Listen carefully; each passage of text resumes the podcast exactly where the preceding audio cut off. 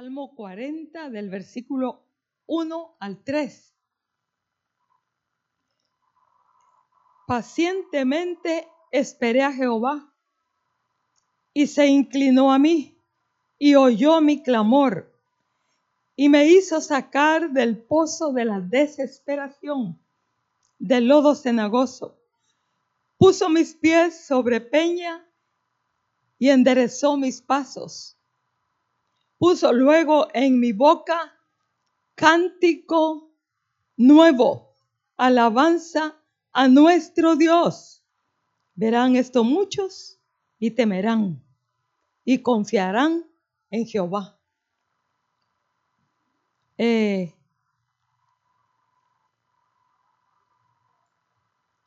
llevando mi lectura, me encontré con este salmo. Y entonces, eh, yo dije aquí hay una palabra del Señor. Y me quedé meditando y de repente estaba escribiendo. Entonces, y al investigar un poquito me di cuenta que muchos han predicado sobre esta porción, ¿verdad? Yo pensé que era la primera que iba a predicar. Pero que sí, cantidad de mensajes de este, del pozo de la desesperación. Pero yo lo estaba descubriendo de esta manera, hermanos. Leyendo aquí, me encontré con el Señor.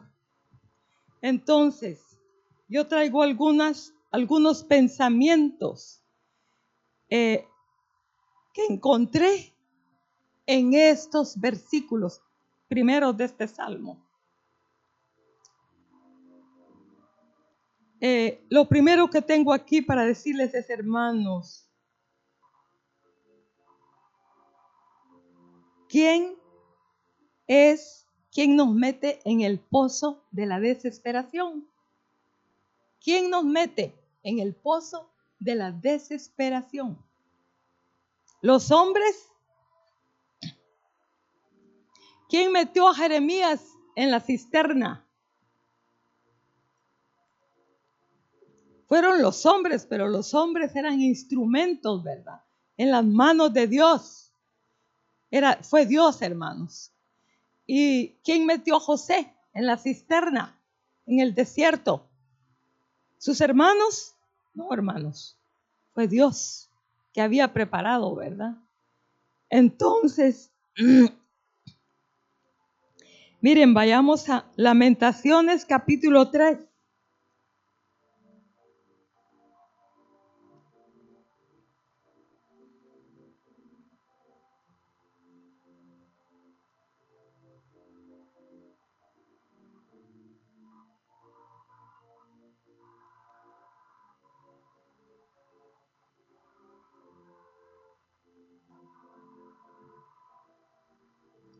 Dice así,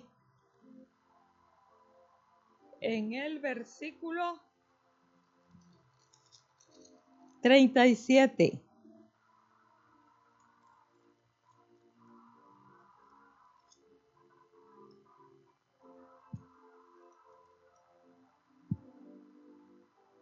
¿Quién será aquel que diga que algo que diga que sucedió algo que el Señor no mandó. De la boca del Altísimo no sale lo bueno, lo malo y lo bueno. ¿Por qué se lamenta el hombre viviente?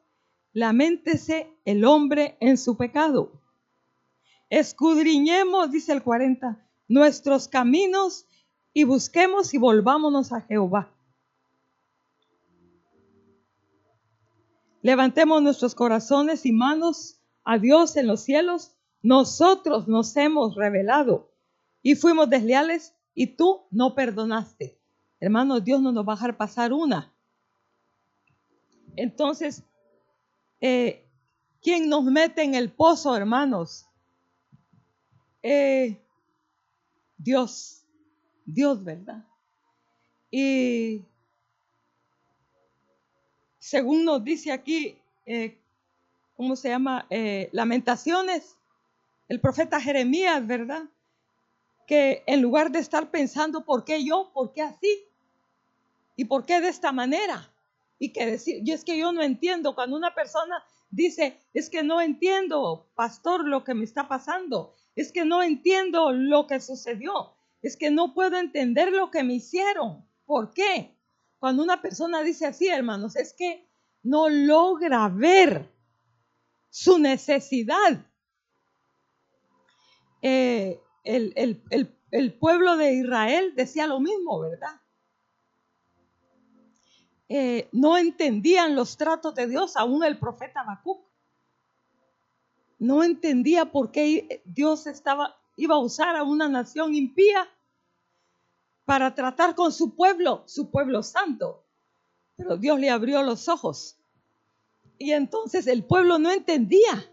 ¿Cómo es posible que Moisés los había sacado de Egipto para llevarlos al desierto y con tanto sufrimiento y no eran el pueblo de Dios y no que los iba a meter en la tierra que fluye leche y miel? No podían entender que Dios quería tratar con ellos y enderezar sus pasos. Y entonces ¿Por qué es que nosotros, bueno, eh, ¿por qué es que nosotros no entendemos y nos rebelamos y nos endurecemos y nos amargamos con las cosas que Dios permite en nuestra vida porque no entendemos? Hermanos, no entendemos ni vemos nuestra condición, que es lo que Dios quiere que veamos, ¿verdad? Dios no quiere aniquilarnos. Yo tengo este otro punto aquí. En ese pozo donde Él nos mete. Dios no quiere destruirnos. Eh, ese pozo, hermanos, es diseñado por Él, por Dios. Miren, me llamó la atención esto muy lindo.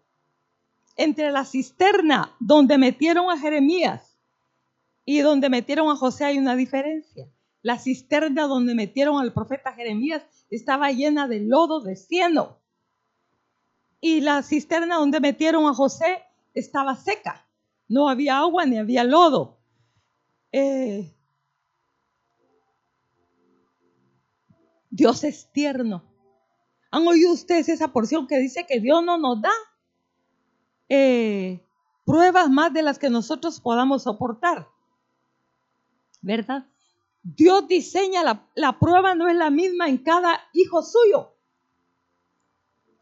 Porque hermanos, todos tenemos diferente llamamiento, diferentes debilidades, diferente carácter, eh, diferente fuerza, eh, diferente personalidad, diferente llamamiento, ministerio. El profeta Jeremías uno dice, pero ¿cómo es posible el gran profeta? ¿Y cómo es que Dios permite que lo metan en una cisterna donde había cieno? Y dice que se, se, hundió, se hundió en el cieno, en el puro lodo, hermanos. Era tanto el, lodo que hasta dónde estaría Jeremías, tal vez hasta aquí, ¿verdad? Porque cuando, eh, ¿cómo se llama este? Ebed Melech el, eunuco, ¿verdad? Fue a interceder por él con el rey. Dice que el rey le dio 30 hombres. Ustedes se han puesto a pensar alguna vez, hermanos. Porque podrían haber sido cinco hombres para sacar a un hombre de un pozo. A lo sumo 10, pues, pero 30. ¿Alguna vez han pensado ustedes por qué tantos hombres? 30 hombres, hermanos. Entonces, ¿por qué? Porque una persona metida en el lodo, ¿verdad? Si estaba un poco duro, no sé cuánto pesaría, no sé cómo sería esa batalla para sacar a Jeremías de ahí, ¿verdad? Entonces, Jeremías tenía un llamamiento diferente al de José, pero José era un muchacho, Jeremías era un hombre ya mayor, ¿verdad? mayor que José, al menos. Entonces el llamamiento del profeta Jeremías era otro nivel. Era otra élite, ¿verdad? El, llamamiento de José era grande también, pero él estaba empezando la prueba. Era un muchacho, adolescente. Hermanos, Dios no quiere aniquilarnos, Dios no quiere destruirnos, no quiere matarnos. Él diseña la prueba de acuerdo a nuestra capacidad. Y, la Biblia dice en el libro de Cantares que Él atisba. Quiere decir que Él vigila por la celosía, o sea, por las ventanas. Él está viendo cómo nos va. No nos deja solos, no nos abandona. Y Dios es tierno, hermanos. Dios no te quiere matar con lo que Él está permitiendo en tu vida. Él y en mi vida. Él lo ha diseñado.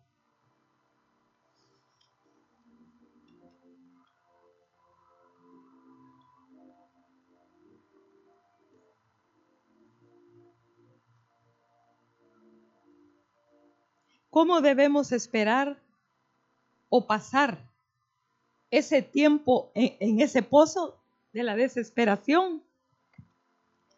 Dice el Salmo, pacientemente esperé a Jehová. Y esta palabra pacientemente en el original habla de atar, de ligar,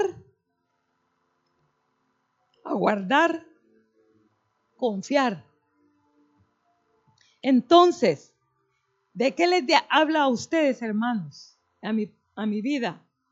Si dice atar, ligar, es que estamos, ustedes en alguna ocasión han dicho, es que estoy atado de pies y manos, no puedo actuar. Sí, han dicho, ¿verdad? Estoy atado, no puedo actuar. O sea, si pro, intento por aquí, no puedo si intento por aquí, no, no lo logro, no puedo, no hay cómo salir de aquí, de, este, de esta situación. Hermanos, porque Dios, Dios cierra puertas, Dios pone murallas, Dios delimita nuestra fuerza, Dios delimita nuestro espacio donde nos podemos mover. Así como el capullo está dentro de el gusano, está dentro de ese capullo no tiene mucho espacio para moverse, está quieto, quieto, quieto, y tiene su tiempo, su proceso, en el cual está desarrollando alas, está desarrollando y está pasando por ese proceso de la metamorfosis, ¿verdad? Y entonces Dios hace eso con nuestra vida cuando nos pone en ese lugar no encontramos soluciones, no encontramos respuesta, vemos todo gris, todo oscuro, eh, no vemos que el sol brilla, eh, no encontramos una palabra del Señor, una respuesta del Señor. Y entonces, ¿qué sucede? Eh, vamos a ver Lamentaciones 3:26, ¿qué dice? Dice, bueno es esperar en silencio la salvación de Jehová. Pero ¿qué sucede? Le voy a contar esto.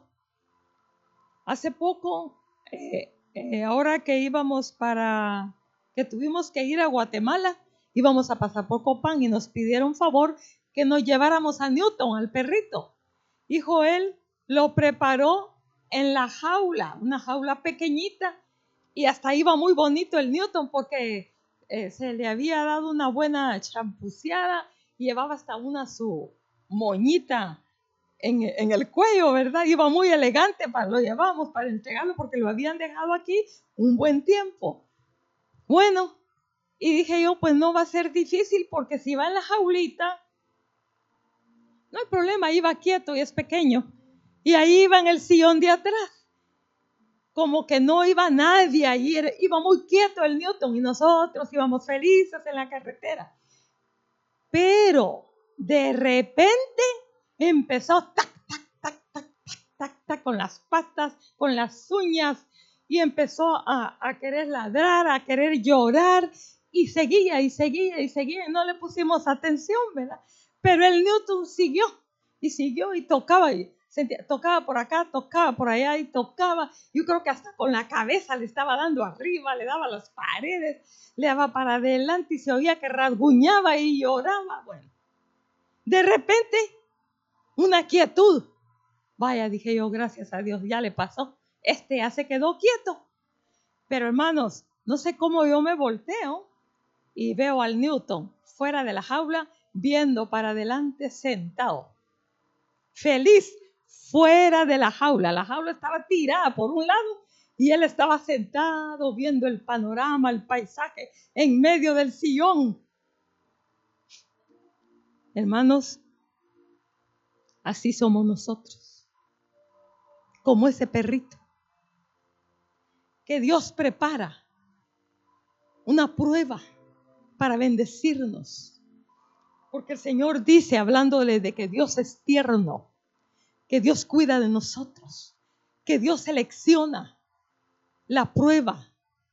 Él selecciona lo, en lo que nos va a meter, ¿verdad? Para, dice, yo sé los pensamientos que tengo acerca de vosotros, yo sé cómo llevarlos, yo sé cómo encaminarlos, yo sé cómo meterlos, yo sé cómo, cómo, cómo, sacarlos de, de, esta, yo sé lo que voy a hacer, como, como aquel alfarero que uno se acerca a él y solo ve el poco de barro que le da vuelta y lo tira para acá y para allá y lo jala, lo estira y le da y de repente uno no ve ninguna forma, pero ese hombre sabe lo que está haciendo con ese barro.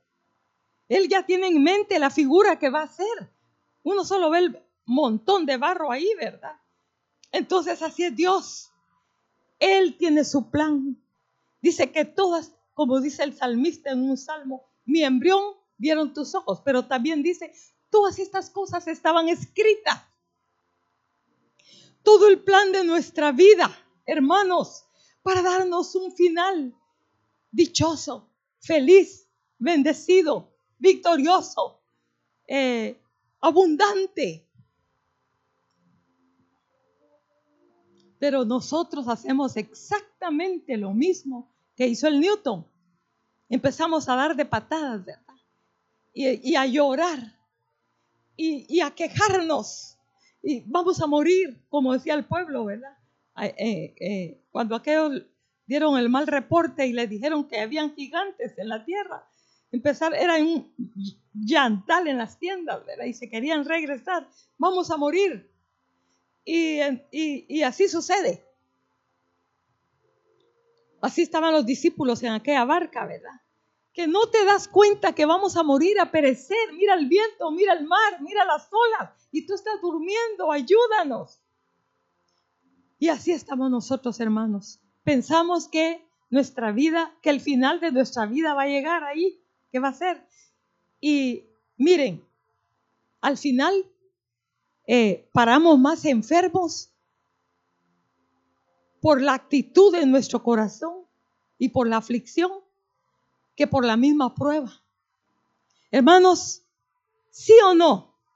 Es cierto, hermanos, han oído que ha muerto, creo que más gente, o ha muerto gente más de miedo que por el propio COVID, ¿sí o no? que solo han oído que entran al hospital, dicen, ya me entubaron, me van a entubar, ya voy a morir, es el final. Y de verdad muere, ya no llegan ni, a ser entubados, porque ya entran temblando, ya pensando en la muerte, en el ataúd, ¿verdad? Y entonces eh, en este tiempo hay más gente enferma por la preocupación que viene hambre al mundo, que viene, que hay guerra y viene más guerra, eh, hay más gente enferma porque oye que y dentro de esa gente está el pueblo de Dios, que, vienen pestes y, que, ay no, oremos, que Dios nos guarde y está bien que oremos. Nosotros oramos con el pastor. Yo le digo, Señor, guárdanos de este turbión de enfermedad. Hay que orar. Sale uno a la calle, va, hay que orar. Va uno a un hospital a hacerse un examen, hay que orar. Yo no digo que no oremos. El problema es que si vivimos angustiados, hermanos, preocupados, no vamos a morir de la, de, la peste. Vamos a morir de una, de una úlcera. ¿Sí? Eh, hecha por, por la aflicción, ¿verdad? Por la agonía. Entonces, eh, dice aquí, bueno es esperar en silencio la salvación de Jehová. También a Josafat le dijo Dios cuando venía el ejército enemigo, ¿verdad? Le dijo, en quietud y eh, estar quietos y ver la salvación que Jehová hará por ustedes, ¿verdad?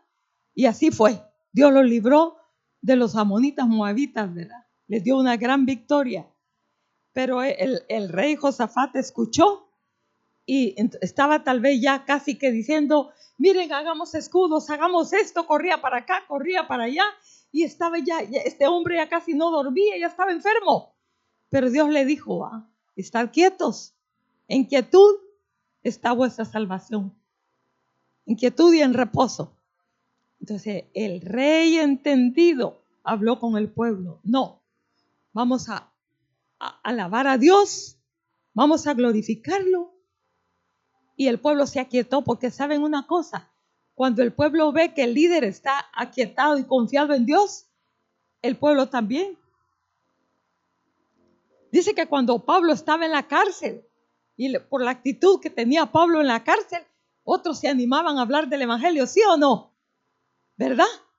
Al verlo a él dicen, bueno, si Dios lo está ayudando a él, me puede ayudar a mí para ser un instrumento en las manos de Dios. Entonces, ¿cómo debemos pasar ese tiempo que Dios nos mete, donde Dios nos coloca? No para matarnos, sino para hacer su extraña obra en nosotros. Hermanos, en quietud, pacientemente, confiando en el Señor, aguardando la salvación de Jehová. Porque si Jehová no edificare, en vano vela la guardia. Él es el que nos ayuda, hermanos. Y nuestras debilidades, ¿verdad?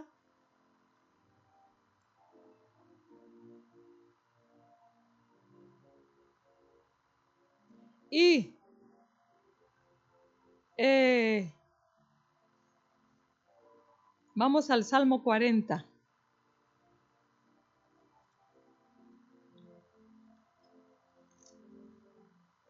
Entonces dice, pacientemente esperé y se inclinó a mí. Pensando en esta porción y se inclinó a mí y oyó mi clamor. Miren, yo tengo aquí que ese, ese lugar lo debemos pasar pacientemente, con clamores, con cánticos, porque así dice allí, pero oigan esto.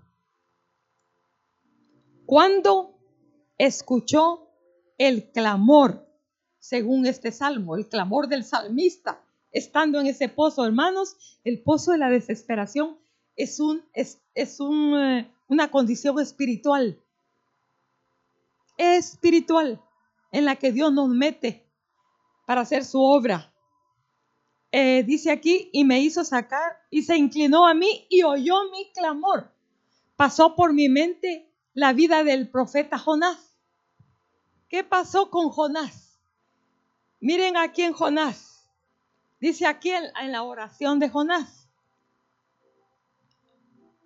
En el capítulo 2. Dice, entonces, ya estando dentro del vientre del pez, ¿verdad? Me encanta esto que dice a finales del capítulo 1, en cuanto a lo que les dije que Dios prepara. Ese pozo Dios lo prepara. Así como ese capullo es preparado con tanta dedicación y tanto esmero por ese gusano, es preparado y todo. Así Dios prepara ese pozo. Pero Jehová tenía preparado un gran pez que tragase a Jonás. Y estuvo Jonás en el vientre del pez tres días y tres noches. Entonces Dios había buscado un pez que le obedeciera, que fuera entendido, que tuviera las características que él necesitaba para meter a Jonás y hacer lo que él quería hacer. Y me encanta porque miren lo que dice aquí. Entonces oró Jonás a Jehová su Dios desde el vientre del pez y dijo, invoqué en mi angustia a Jehová y él me oyó. Desde el seno del Seol clamé y mi voz oíste. Me echaste a lo profundo en medio de los mares y me rodeó la corriente y todas tus ondas y tus olas pasaron sobre mí. Yo creo que le decía a Dios, ahorita desciende, más abajo, más abajo, ahora hacia la izquierda, hacia la derecha, como cuando un piloto aviador le dice a unos niños, mire, los voy a llevar a dar un paseo en, en la avioneta, ¿verdad? Y se suben los niños felices, pero ese piloto ya estando arriba, de repente los baja, eh, ¿cómo se dice? Eh, abruptamente. Y luego los sube y esos niños sienten que es el último día de su vida, que ahí van a morir, ¿verdad? Los hace para acá, los hace para allá y haciendo como piruetas con ellos, solo haciéndoles una broma, tratándoles de demostrar lo que él puede hacer. Pero todo esto, esos niños ya se murieron, ¿verdad? Entonces, ¿qué era lo, quería, lo que quería Dios? Quebrar la cerviz de Jonás. Quebrantar. Quebrantar su corazón. Doblegar su corazón. Su cerviz, hermanos, eso era lo que Dios quería. Entonces le decía al pez, desciende más, porque miren, aquí lo que dice, tus ondas, tus olas pasaron sobre mí, porque Dios veía que estaba, estaba en su dureza, estaba dentro del pez, pero estaba él ahí en lo que estaba. Pero Dios también estaba en lo que estaba no estaba jugando. Entonces dije en el verso 4, todavía ahí está su queja, desechado soy de delante de tus ojos. No cabe duda que soy olvidado, desechado.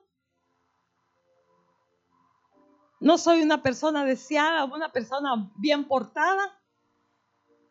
Más aún veré tu santo templo. Las aguas me rodearon hasta el alma y rodeóme el abismo. El alga se enredó en mi cabeza. Quizá le dijo al pez, trágate esa alga. Yo no sé si el pez se la tragó o el alga había crecido en su estómago, pero el alga se le enredó en la cabeza. Entonces estaba Jonás más atribulado y angustiado, ¿verdad? Que no podía ni respirar, tal vez se le enredó en el cuello. Y dice aquí, descendí a los cimientos de los montes pero qué montes, hermano, los montes que están en lo profundo de la mar. Era más abajo, más abajo. Ese pez iba para abajo volado, rápido, porque Dios le dio la orden, porque Dios estaba monitoreando ese barco. El otro barco lo estaban monitoreando los marineros, pero este lo estaba monitoreando Jehová de los ejércitos. Hermanos, no podemos pelear con Dios y ganarle. Dios es un hombre de guerra. Y cuando Él quiere desbaratar la carne, cuando Él quiere destruir los estorbos y tropiezos de nuestra vida, porque Él sabe que esos tropiezos en nuestra vida nos llevarán al desastre, Él no va a tener ningún temor de hacer lo que Él quiere hacer con nuestra vida. Entonces dice la tierra, echó sus cerrojos sobre mí para siempre. Él dijo aquí, aquí va a ser mi sepultura. Mas tú sacaste mi vida de la sepultura. Oh Jehová Dios mío, Miren lo que dice el verso 7, hermanos, a ese punto Dios nos quiere llevar en el pozo de la desesperación. Cuando mi alma desfallecía en mí, ¿qué dice que pasó? ¿Qué dice? Me acordé de Jehová. Me acordé de Jehová. O sea, ¿qué es lo que hace Dios con las pruebas? Y cuando nos mete en ese lugar donde nos quita las fuerzas, las, las soluciones, las respuestas. No tenemos nosotros qué hacer, cómo salir de ahí, hermanos.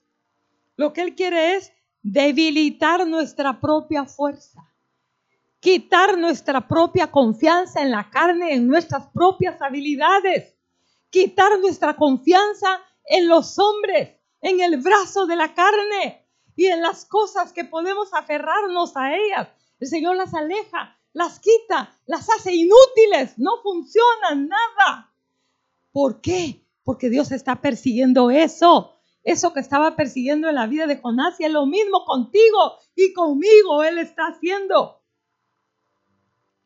Entonces dice, me acordé de Jehová. ¿Y qué pasó ahí, hermanos? Jonás se rindió. Y dice, y entonces mi oración llegó hasta ti. ¿En dónde? En tu santo templo. ¿Cuál, ¿Cuál templo, hermanos? Estaba dentro del pez. Somos su templo. ¿Sí o no? Somos su morada. Tú y yo somos el templo de Dios. Somos la morada de Dios. Los que siguen, entonces ahí ya dijo, bueno, yo soy el templo de Dios. Entonces de aquí empezó él a pensar en Jehová, a pensar en Dios y a reconocer lo que él era, su desobediencia. Y entonces dice aquí, los que siguen vanidades ilusorias, su misericordia abandonan. Qué tonto soy yo. No me doy cuenta que Dios tiene un propósito con mi vida. Él quiere enviarme a Nínive. Es la voluntad de Él que yo vaya allí. ¿Por qué tuve que entrar en este pez? ¿Por qué tuvo que hacer todo esto Dios conmigo?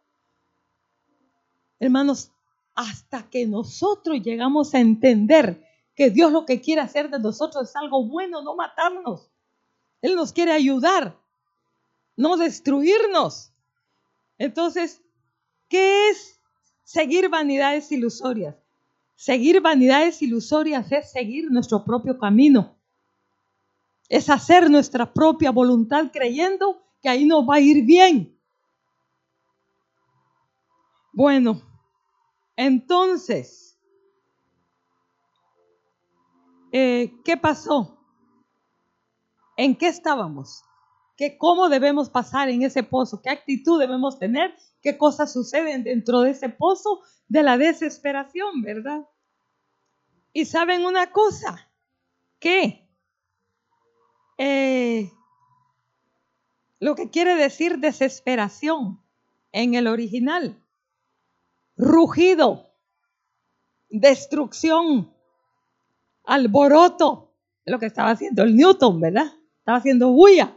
Hermanos, no es cierto que nosotros hacemos bulla y rugimos cuando estamos en una prueba. Nos ponemos malcriados, respondones, nos endurecemos, reclamamos nuestros derechos y pensamos que los demás están equivocados y que no están pensando en mi necesidad. Nos ponemos feos, ¿sí o no? Entonces aquí dice, estruendo, salen rayos y centellas de nuestro corazón y de nuestra boca, hermanos. ¿Qué más dice aquí? Ruido, tumulto, polvareda, todo eso levantamos, hacemos cuando estamos ahí, ¿verdad? con esa desesperación y creyendo que, lo que está pasando, no, aquí hay algo que no está bien. Empezamos a echarle la culpa a los demás y perdemos de vista a Dios. No le damos gloria a Dios. No confiamos en Él. No, no, no, no, no, no lo exaltamos, ¿verdad? No reconocemos su soberanía. No reconocemos que Él está en medio de esa prueba, que Él solamente quiere revelarse a nosotros, que Él solamente quiere que lo, conozcamos un poco más, que Él solamente quiere que seamos un poco más fuertes, que nuestra fe crezca, que nuestra fe sea hallada. Eh, como, dice, como dice Pedro, es necesario que vuestra fe sea probada para que sea hallada en gloria, honra y alabanza. Y entonces eh, viene de una raíz que significa desolación, desolar, asolar, estrépito. Porque es lo que sucede, hermanos, en nuestra vida cuando estamos en ese. Por eso se llama el pozo de la desesperación, ¿verdad? Porque la carne no quiere sufrir. El hombre natural no quiere sufrir. Así somos todos. Ayúdanos, Señor, ¿verdad, hermanos? Ustedes quieren ganar la prueba. Ustedes quieren recibir el beneficio de la prueba. Yo quiero, hermanos. Pidámosle al Señor que nos, que nos dé un corazón, un corazón que no resista, un corazón que no menosprecie ese lugar que Dios ha escogido para hacer cosas en nuestra vida, ¿verdad? Y luego en el versículo 4 dice, y el, punto 4, eh, ¿qué sucede cuando nos saca de allí? Puso mis pies sobre peña y enderezó mis pasos. ¿Por qué? ¿Por qué? Porque en ese lugar el corazón, el propósito de Dios es que el corazón se ablande, que el corazón se doblegue, que el corazón se quebrante, que sea como ese barro moldeable en las manos del alfarero. Y dice, como dice, puso mis pies sobre peña. ¿Quién es la roca? ¿Quién es la peña? Cristo Jesús. ¿Qué dice en Mateo 7? Habla, en Mateo 7 habla del hombre prudente que edificó su casa sobre la roca y del hombre insensato que edificó su casa sobre la arena. Pero bueno, ustedes han oído mensajes que han predicado sobre que la familia, ¿verdad? Ah, dice que el hombre, el hombre, el hombre prudente eh, cuida a su familia y, pone los cimientos del hogar, de la casa, eh, sobre la roca que es Cristo.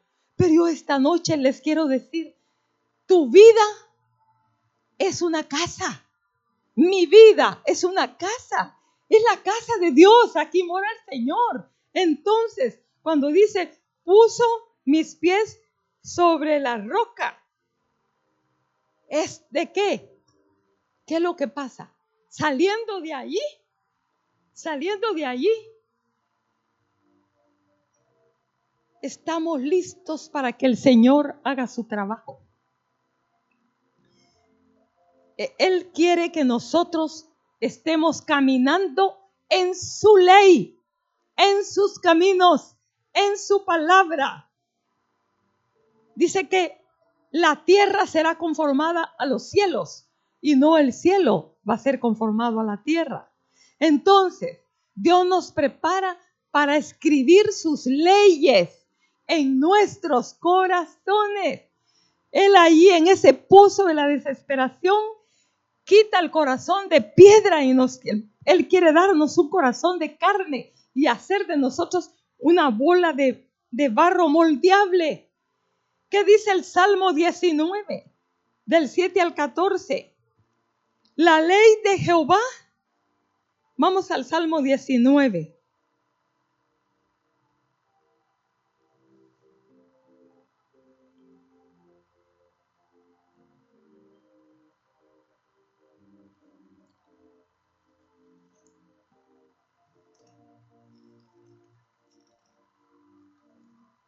Dice 7. Eh, la ley de Jehová es perfecta. ¿Qué, ¿Qué dice? Que convierte el alma. El testimonio de Jehová es fiel, que hace sabio a quién? Al sencillo, hermanos.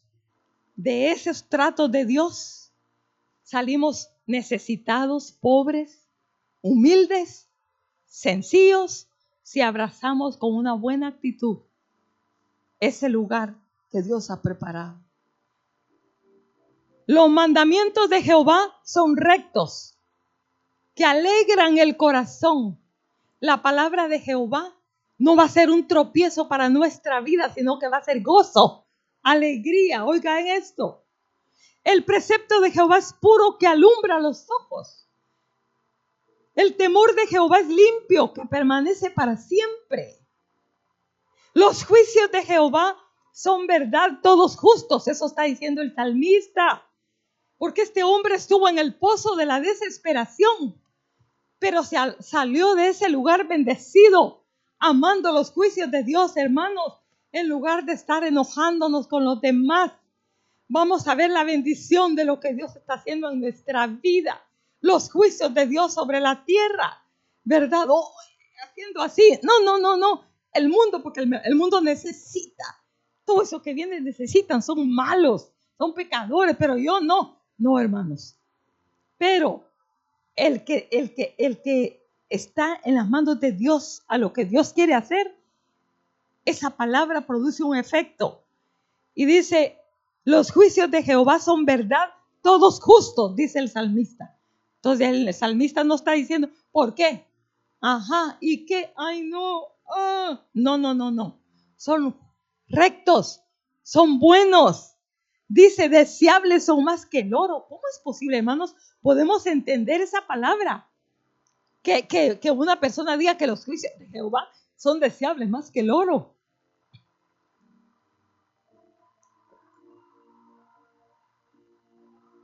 Hermanos, tenemos miedo, tenemos temor al dolor, al sufrimiento, tenemos temor a lo que viene.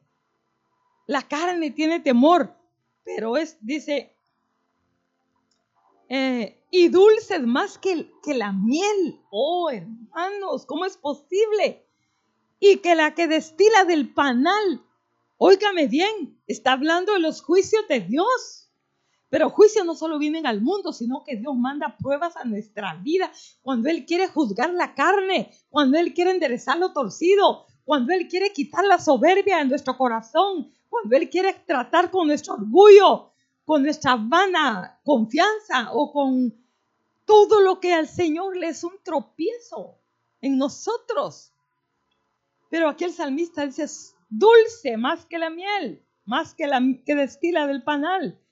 Tu siervo es además amonestado con ellos.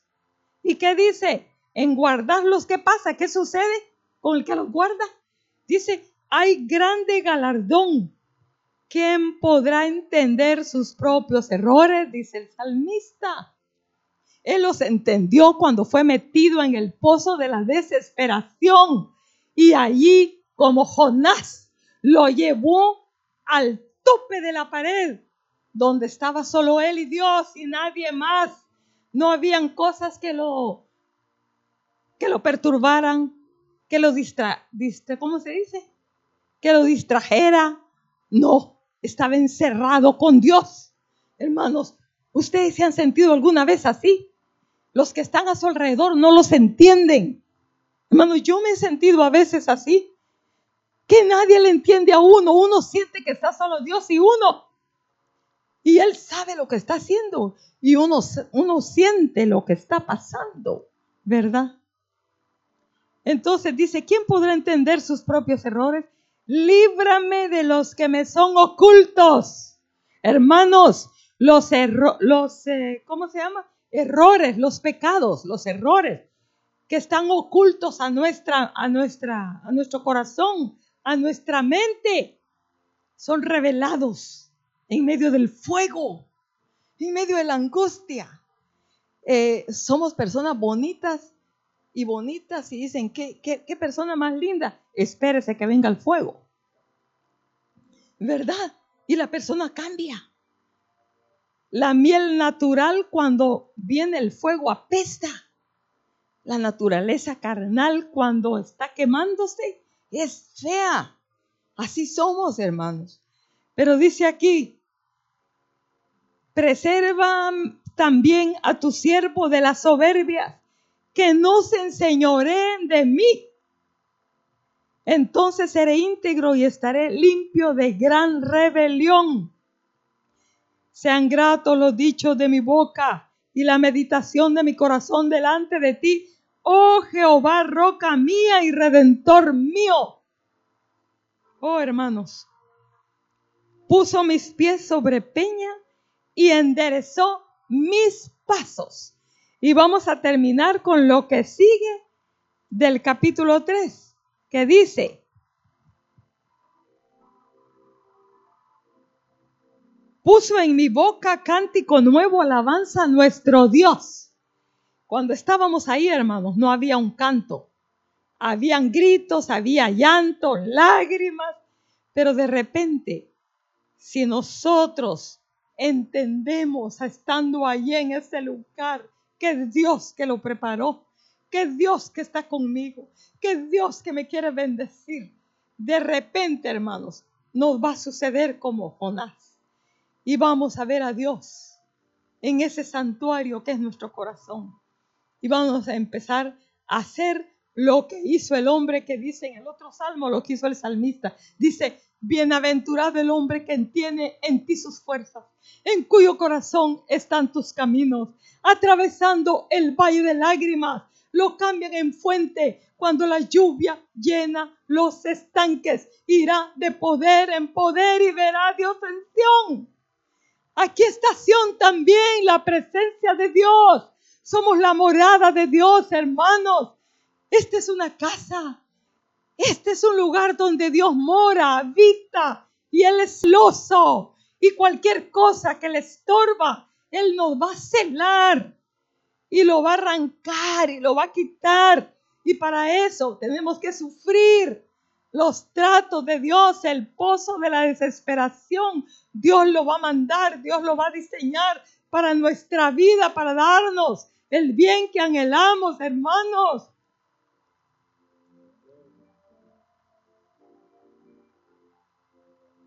Entonces habrá un cántico de alabanza a nuestro Dios.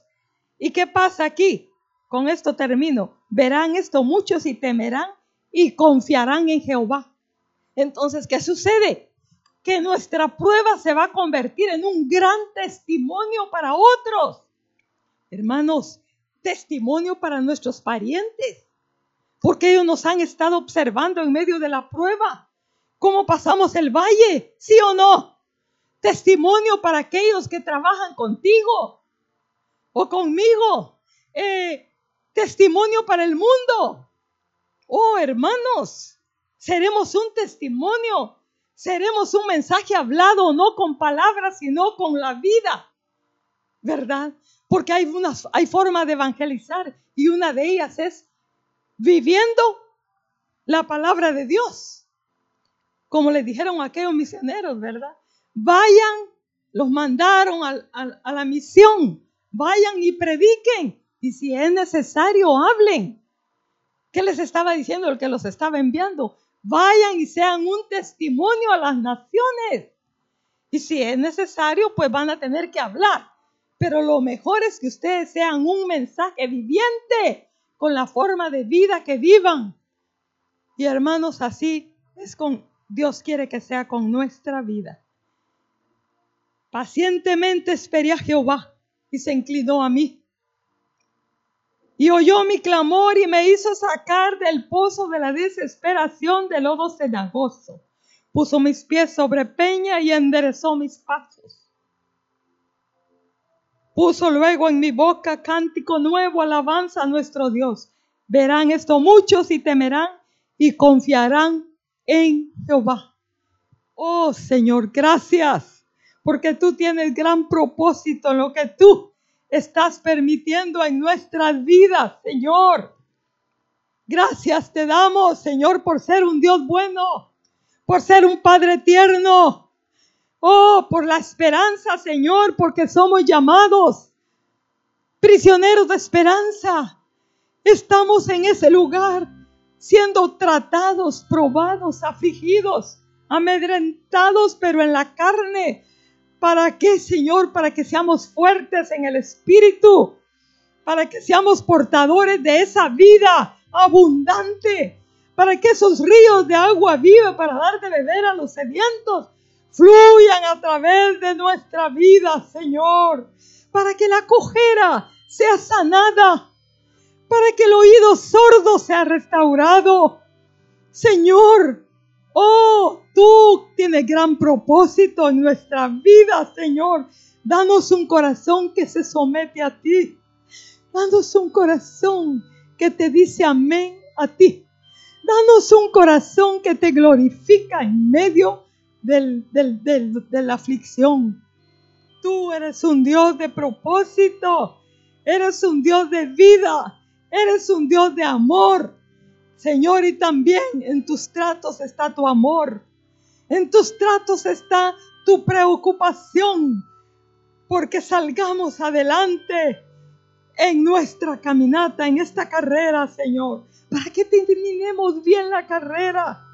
Para que alcancemos lo prometido, Señor, para que seamos luz en este tiempo, para que seamos esperanza para el mundo, para que seamos la sal del mundo, Señor.